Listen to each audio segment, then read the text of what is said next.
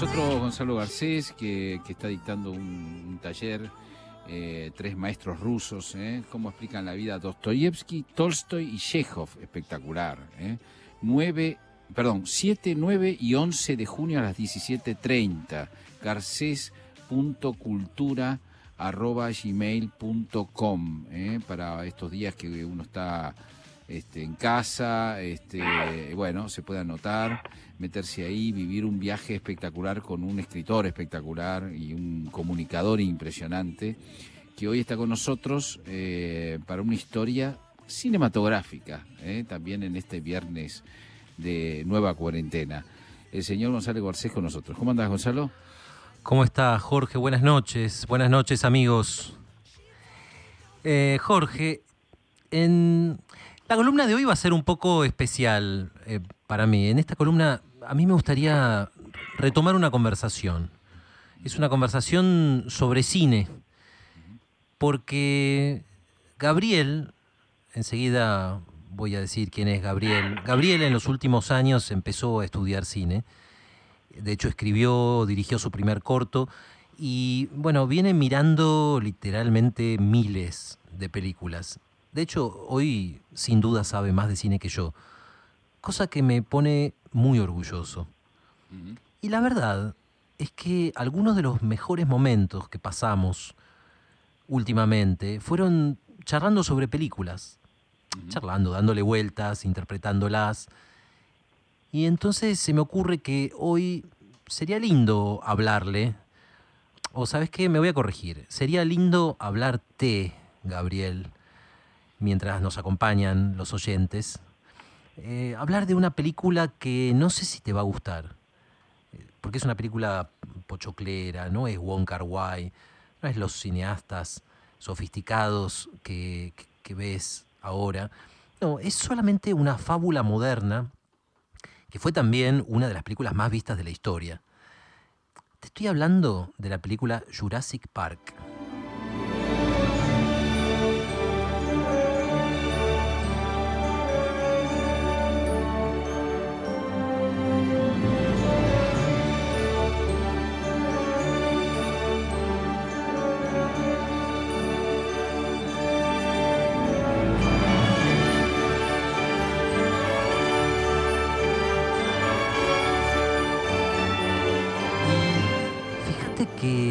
Raro. Música de John Williams, ¿no? Sí, sí. Sí, así es. Así es. Y digo que es raro porque digo Jurassic Park y, me emociono un poco. Pienso, ¿por qué será? O sea, está bien, esta semana Gabriel cumplió 18 años y bueno, eso ya alcanza para que yo esté emocionado, eh, para que me acuerde sin querer de muchos momentos de esos 18 años y también, Gabriel, del día que naciste. Y claro, ¿esto qué tiene que ver con Jurassic Park? A lo mejor nada. O a lo mejor un poco. Porque yo siempre sentí que esa película hablaba de algo más que de dinosaurios. ¿Sabes qué pienso? Pienso que todas las películas que, más allá de un éxito momentáneo, trascienden, trascienden y se siguen mirando con el tiempo, bueno, lo hacen porque tocan algo de las experiencias fundamentales que, nos toca transitar en este mundo. Y entonces, bueno, ¿qué pasa en Jurassic Park? Acordate, hay un multimillonario, ¿eh? John Hammond se llama, que crea en una isla una especie de zoológico con dinosaurios. A estos dinosaurios los clonaron a partir de sangre preservada en mosquitos prehistóricos que quedaron atrapados en ámbar. Y a este parque llegan, para decir si está listo o no para abrir al público, llegan tres científicos. Uno lo interpreta Jeff Goldblum y es una especie de playboy encantador que además es matemático, especializado en teoría del caos. Y los otros son una pareja sin hijos, que se llaman Alan y Ellie y son paleontólogos y se dedican a desenterrar huesos de dinosaurios. No tienen hijos, no tienen hijos porque Alan, bueno, a Alan no le gustan los chicos. Fíjate que ya en las primeras escenas de la película Alan está explicando algo sobre los dinosaurios a varias personas y hay un chico, un chico gordito que dice algo así como, para mí son pavos gigantes, así como medio despectivamente, ¿no? Y entonces Alan se enoja un poco, se molesta con esta, insolencia infantil y le explica con mucho detalle cómo lo cazaría un, velociraptor y cómo lo destriparía. ¿no? dice, ves las garras te pasarían por acá y se te saldrían los intestinos y, te empezarían a devorar mientras estás todavía vivo. Y claro, el chico se aterroriza. Y Alan está, bueno, queda contento porque no le gustan los chicos, no, no entiende a los chicos.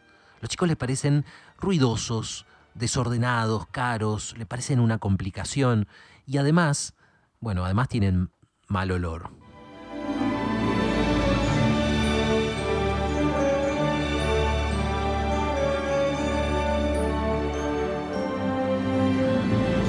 Bueno, ¿quién lo puede culpar igual, no? ¿Quién, ¿Quién lo puede culpar a Alan? Yo, antes de que vos nacieras, Gabriel, pensaba más o menos lo mismo que él. Creo que ahora te lo puedo confesar. En ese momento yo llevaba con tu madre una vida que era bastante ordenada, una vida estudiosa. Me pasaba, me pasaba el día leyendo y escribiendo, cada tanto me juntaba a charlar con amigos y no me podía imaginar tener un bebé, levantarme a la noche, no poder viajar cuando quisiera, ¿no? Y, claro, la preocupación permanente por una persona en miniatura que depende para todo de mí, que depende para todo de mí. No, no me lo podía imaginar. Pero eso empezó a cambiar el día que te sentí moverte en la panza de tu madre y siguió cambiando el día que te escuché latir el corazón. Y fue muy fuerte, muy fuerte. Porque ese em, embarazo había empezado complicado y la médica nos había dicho algo terrible, nos había dicho que casi seguro no iba a poder seguir, que era un embarazo que se estaba por interrumpir. Pero bueno, ahí estábamos nosotros haciendo la ecografía y de golpe, de golpe, la médica sube el volumen y ahí estabas. Tutún, tutún, tutún, tutún, tutún, el latido de tu corazón. El latido de tu corazón. Y no lo voy a, no lo voy a olvidar nunca. Y claro, vos te vas a reír, pero lo que sentí en ese momento, lo digo de verdad, lo vuelvo a encontrar en una escena de Jurassic Park. Es así. Es esa escena inolvidable, ¿no? Donde entran al parque por primera vez en un jeep y de repente Alan, que va parado en el jeep atrás, ve algo que lo deja sin aliento y la cámara muestra solo la cara de asombro de Alan, no nos muestra todavía lo que Alan está mirando. Y Alan se saca los anteojos oscuros, abre grandes los ojos, no lo puede creer, no lo puede creer. Entonces le gira con su mano la cabeza a, a Ellie, a su mujer, para que mire también. Y Eli también mira y también queda con la boca abierta, porque lo que están viendo es un brontosaurio. Es un brontosaurio y es, es el milagro de un ser vivo que parecía imposible, ¿no? Y que sin embargo ahí está. Es el milagro de la vida misma. Es, es la vida misma que siempre parece imposible. Y de repente ahí está. Ahí está, enorme, imparable, igual que el latido de tu corazón en esa consulta de esa médica.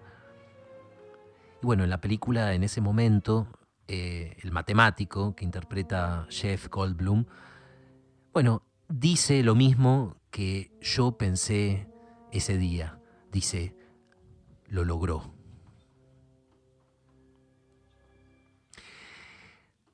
Jurassic Park para mí es una fábula, ¿sí? Yo la entiendo así, es una fábula sobre el miedo a ser padre. Da miedo ser padre, porque significa vivir por el resto de tu vida con algo que te importa más que ninguna otra cosa, pero que no podés controlar. Y eso da miedo. Un bebé es una fuerza tremenda, ¿eh? es una cosa que revoluciona tu vida igual que un dinosaurio. Pero claro, lo que pasa es que en la película el creador del parque, este Hammond, bueno, él cree que puede controlarlos. Ese es su sueño, ¿no? Crear vida y controlarla. Y, esto es algo que los personajes discuten una y otra vez, ¿no? El control, el control. ¿Vos podés controlar la naturaleza? ¿Eh? ¿Podés, crear, ¿Podés controlar la vida? ¿Podés crear una vida y controlarla? No, no podés. En un momento Malcolm, me acuerdo, le dice también, el tipo de control que estás intentando es imposible. Y le dice, si algo nos enseñó la historia de la evolución es que la vida no puede ser contenida. La vida encuentra su camino. ¿Sabes? En todos los padres primerizos anida el miedo a crear algo incontrolable, ¿no? algo demasiado grande para nosotros, algo que en una de esas nos puede aplastar, ¿no? algo potencialmente destructivo.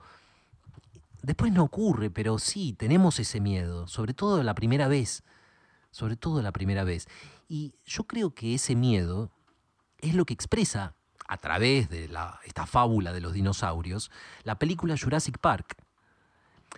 Mira, fíjate si no que el nudo de la película, ¿eh? la parte fundamental, la parte donde se juega todo, es cuando Alan, Alan el que no quiere tener hijos, se pierde adentro del parque con dos chicos, ¿eh? que son los nietos de Hammond, son los nietos del creador del parque, una nena y un nene. Y claro, justo Alan, justo al que no quiere tener hijos le toca pasar toda una noche cuidando a dos chicos en medio del peligro. Y claro, tiene que aprender sobre la marcha porque no estaba preparado. Y nadie está preparado. Es como si Alan, ese, bueno, ese hombre que tiene miedo a ser padre, tuviera que pasar la prueba de una noche entera junto con sus peores miedos. Y de hecho, esto me recuerda a otra noche. Es la noche en que naciste.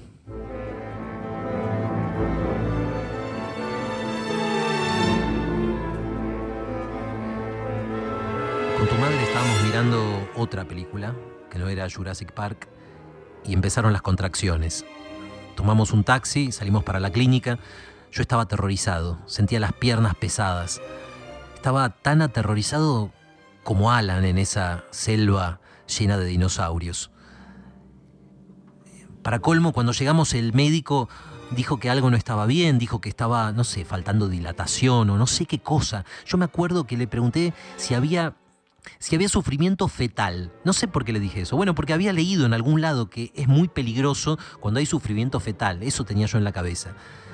Y el médico me, miró y me dijo, y no es bueno lo que está pasando. ¿No es bueno lo que está pasando?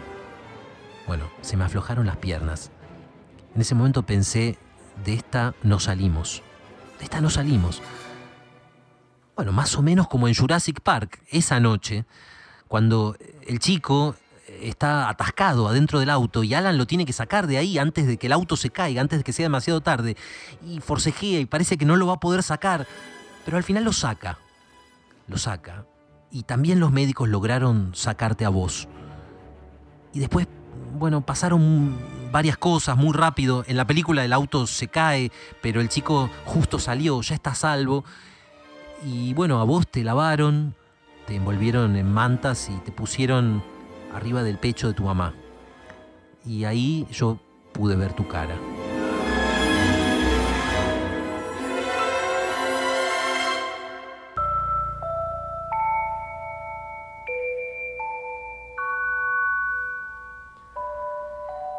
Y en la película está Alan ¿eh? con los dos chicos arriba del árbol y están los tres abrazados, ya se sienten un poco más a salvo y la chica le dice, ¿y si los dinosaurios vienen cuando estamos dormidos?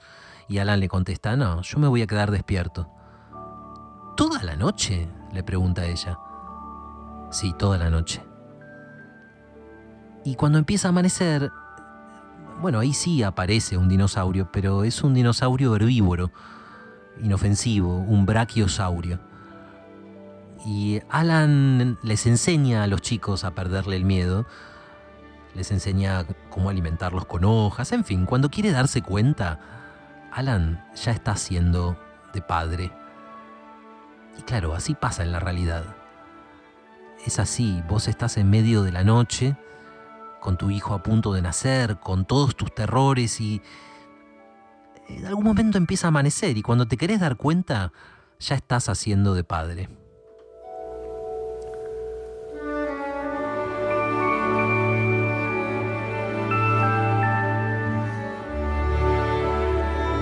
Todo el resto de la película Jurassic Park, todo, o sea, todo lo que pasa después de esa noche en la que Alan acepta que va a ser padre y se amiga con los dinosaurios, ¿no? Se amiga con, bueno, con sus propios temores. Bueno, todo trata de las consecuencias de, de tratar de controlar la naturaleza.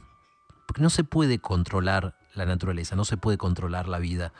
Hay otra cuestión que aparece en la película y a mí siempre me gustó mucho el creador del parque, Hammond, para evitar que los dinosaurios se reproduzcan, ¿eh? los hizo a todos hembra. ¿Te das cuenta?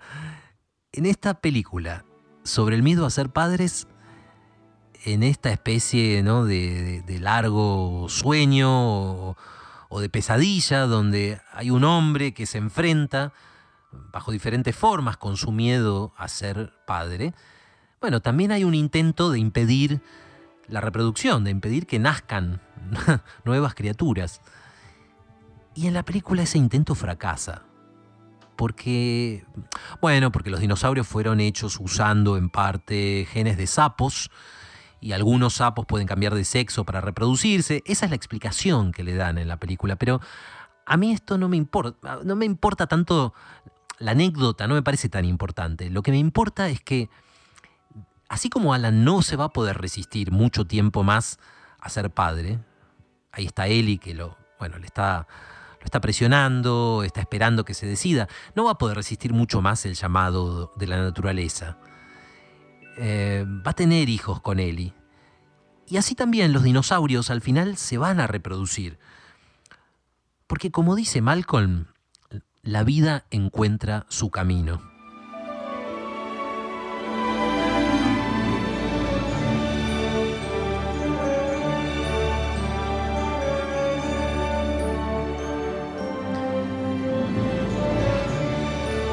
Esto es lo que dice Malcolm. Me lo acuerdo muy bien. Son lindas palabras. Dice, la vida se libera, se expande hacia nuevos territorios y rompe las barreras, a veces de manera dolorosa, tal vez peligrosa incluso, pero ahí está. La vida encuentra su camino. Y en otro momento, Ellie lo confronta a Hammond y le dice, ¿No te das cuenta que nunca tuviste el control? Eso es una ilusión. Lo único que importa ahora son las personas que amamos. Y la vida encuentra su camino. Igual que vos, hace 18 años, encontraste tu camino. Hoy me estoy acordando mucho de eso. Me acuerdo que estabas en mis brazos, todavía en la clínica, yo no, no podía parar de mirarte, no podía parar. Y en un momento abriste los ojos. Fue increíble. Abriste los ojos. Y es verdad, es verdad, la vida encuentra su camino. Y un mes después, o dos meses, no me acuerdo, yo te estaba bañando en una bañadera de plástico naranja, me acuerdo, que apoyaba arriba de mi escritorio. Había corrido mis libros, mis papeles, para poner tu bañadera naranja. Y sonreíste por primera vez. Tengo la foto. Y sonreíste y creciste, creciste más rápido de lo que pude darme cuenta. Y yo cometí todos los errores que puede cometer un padre y aún así vos te convertiste en la persona más buena y más inteligente y más noble que, que yo había conocido hasta ese momento. Y de esto ahora hace 18 años.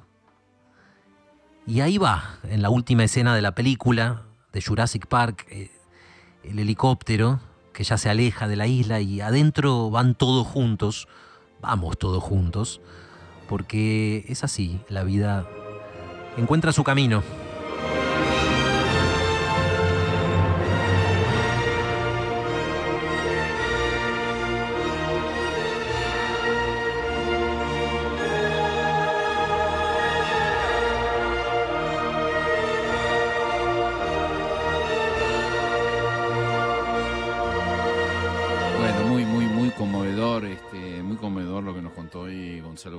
Además, este, tener un hijo eh, con el cual hablar de cine, lo digo por experiencia, ¿no? Con mis dos hijos hablo de cine, eh, es una de las cosas que más extraño de, que estemos separados por la mm, cuarentena. Son más grandes, por supuesto, son más grandes, una de las cosas que más extraño es comer con ellos y hablar de cine, ¿no?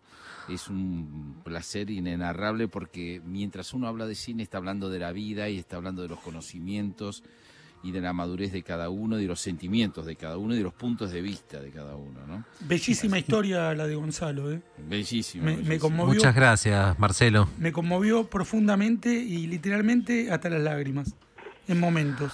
Realmente impresionante. Quiero hacer dos comentarios. ¿eh? Sí, dale. Eh, tres en realidad. Primero que cada una de las reflexiones de este texto es una reflexión cierta, es una reflexión que comparto plenamente además de que fue una idea excelente hacerlas a partir de Jurassic Park. La primera que te quiero compartir, Gonzalo, es que ese cuento de Monterroso que dice, cuando se despertó el dinosaurio todavía estaba allí. Yo siempre la, yo siempre la conté con, otra vez se había quedado dormido mirando Jurassic Park. Así la cierro yo, ¿no? Eh, es que yo no sé ustedes, pero yo siempre me imaginé ese texto de Monterroso como algo que le pasa a un chico, ¿no? Exactamente. Y con Jurassic Park. Esa es una. Y la otra es que cuando definías la falta de control sobre nuestros hijos, yo siempre pienso como metáfora en Corea del Norte, que vos no podés hacer nada para influenciar al dictador del momento eh, de Corea del Norte, pero lo que él haga nos va a influenciar a todos. Y esa es la relación que tenemos con nuestros hijos. Sí, y todas las Coreas del Norte están destinadas a fracasar tarde o temprano por eso, ¿no? No se puede controlar al final no se puede. Yo agregaría solamente una cosa de carácter artístico, ¿no? Cuando la diferencia entre una película y un clásico es la mm, interioridad de esa película. La película, eh, acabas de describir muy claramente cómo es una película popular cuya interioridad la hace un clásico, precisamente. No son los dinosaurios, no son ninguna de esas cosas, sino esa emocionalidad, eh, esa, esa segunda historia eh, que se está contando mientras se cuenta con, eh, de manera espectacular cualquier otra cosa. Cuando esa historia, segunda historia funciona, una película popular se queda para siempre. Realmente, ¿no? Sí, yo lo, yo lo creo eso. atrás de, de, los efectos especiales hay un sentimiento que es universal. Y eso pasa con la fábula siempre. Yo creo que a Borges le hubiera gustado esta película. Sí, sí y creo que como le gustaba a John Ford, ¿no? Es decir, eso era John Ford, eso es Spielberg, en Tal algunas películas por lo menos. Este, y eso es muy, muy interesante lo que acabas de decir. Bueno, estuvimos hablando con, estuvo contándonos una historia realmente extraordinaria, como siempre, emocionante, Gonzalo Garcés. No se lo pierda este, en, este, en, este nuevo eh, taller, ¿no? Se podría llamar taller eh, se llama Tres Maestros Rusos, cómo explican la vida, eh, la vida, Dostoyevsky, Tolstoy y Chekhov, el 7, 9 y 11 de junio, 17.30 horas.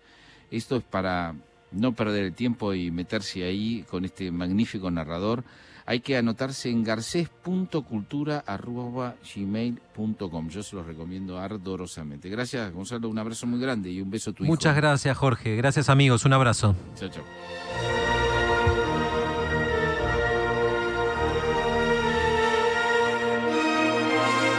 Pensándolo bien, el programa de Jorge Fernández Díaz.